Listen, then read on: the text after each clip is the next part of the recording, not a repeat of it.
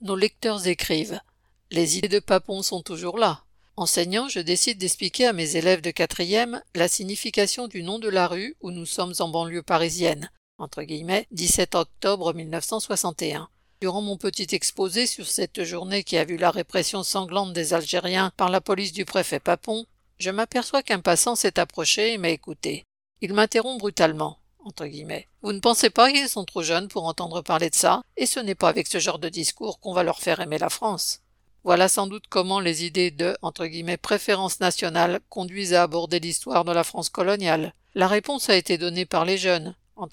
Mais monsieur, il n'y a pas d'âge pour apprendre l'histoire. MQ Sensani.